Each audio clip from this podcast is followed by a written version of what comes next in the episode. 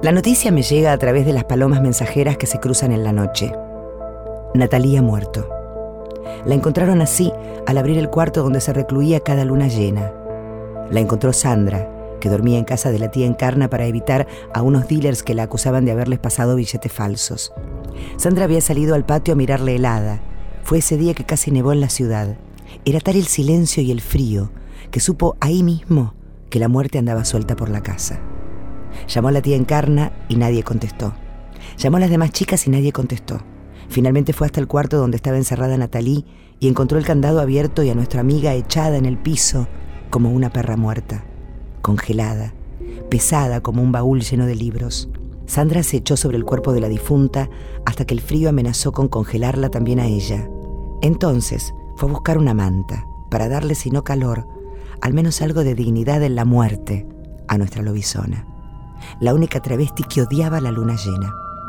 Así la lloró hasta que fuimos llegando, primero la tía Encarna y el brillo, después todas las demás, a medida que nos enteramos de la noticia. En el callejón sin salida, a donde desemboca la vida de todas las travestis, siempre estamos dándole batalla a la intemperie, tratando de trocar un cuerpo muerto por uno vivo, un cuerpo que respire y resista, que sobreviva a las mil muertes que nos pone la parca en el camino. Sandra lloró a Natalie con la ingenua esperanza de que nuestra lobizona despertara, como solía despertar de cada uno de sus encierros. Pero nada sucedió esta vez. De a una fuimos llegando todas a consolar a Sandra y a llorar a nuestra hermana. La tía Encarna nos recibió tratándonos de cobardes por dejar de visitarla desde que el vecindario se había puesto hostil. No las echo a la calle porque no quiero que mi hijo crea que su madre devuelve mierda cuando recibe mierda. Quiero que él aprenda a devolver flores aunque reciba mierda. Quiero que sepa que de la mierda nacen flores. Por eso no las echo a la calle, porque comprendo el dolor de esta perra muerta, aquí, entre nosotras, esta vagabunda a la que supimos considerar nuestra amiga. No será a través de su madre que este niño conozca las miserias del ser humano. Hay una perra muerta en mi patio, era nuestra hermana. Todas somos de su misma cepa y todas vamos a morir algún día como ella. El funeral es al fondo.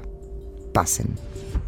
En el fondo del patio ya estaba nuestra machi travesti, de regreso a la magia después de la muerte de Lourdes, fumando su cigarro, echándose al garguero tragos de vino, mientras recorría con la palma de su mano el aire encima del cuerpo muerto de Natalie.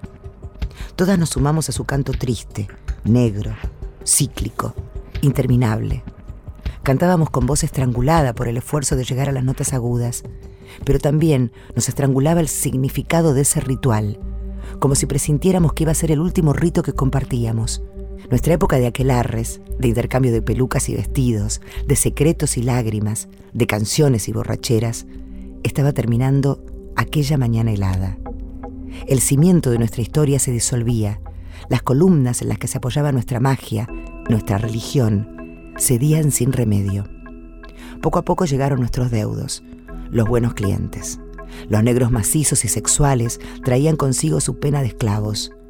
Los pequeños y atildados amarillos traían su ancestral sabiduría ante el dolor. Los hombres sin cabeza hacían cola en la vereda y dejaban pasar a todos antes que ellos, con el sombrero entre las manos y la mirada sin asombro de quien ha visto mil guerras. Incluso las colegas más veteranas del oficio, las madres de todas las travestis, a quienes todas dábamos por extinguidas, hicieron acto de presencia con sus trapos ajados y sus rostros tatuados de arrugas, porque incluso a ellas les había llegado hasta el fondo del alma el dolor de la muerte de la única travesti lobizona, nacida séptima hijo varón y apadrinada por el mismísimo presidente de la República.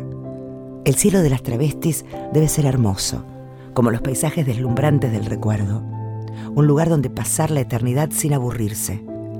Las lobas travestis que mueren en invierno son acogidas con especial pompa y alegría, y en aquel mundo paralelo reciben toda la bondad que se les mezquinó en este mundo.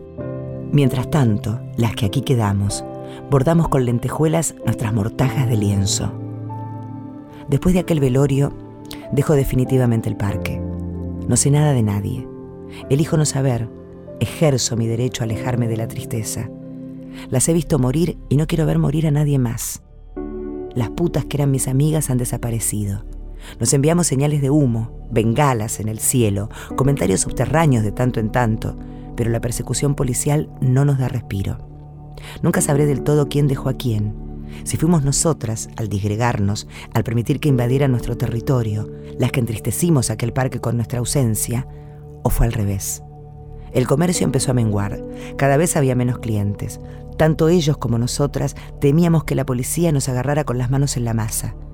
Los diarios y la televisión decían que con la nueva iluminación del parque se iban a acabar la delincuencia y la prostitución. A mí siempre me pareció que nos veían como cucarachas. Les bastó encender la luz para que todas saliéramos corriendo. Pero al perder el parque perdimos esa red de protección que no funcionaba por el mero hecho de estar ahí todas juntas, para defendernos en caso de ataque, para pasarnos clientes cuando no dábamos abasto, para corregirnos el maquillaje o compartir la petaca de Ginebra o simplemente darnos conversación cuando el frío y la desolación eran insoportables. Algunas mantuvieron contacto conmigo porque yo era la más joven de la manada y todas querían atribuirse alguna matria potestad sobre mí. Algunas me aconsejaron bien, otras como pudieron. Camila Sosa Villada, Las Malas, en libros de cuarentena.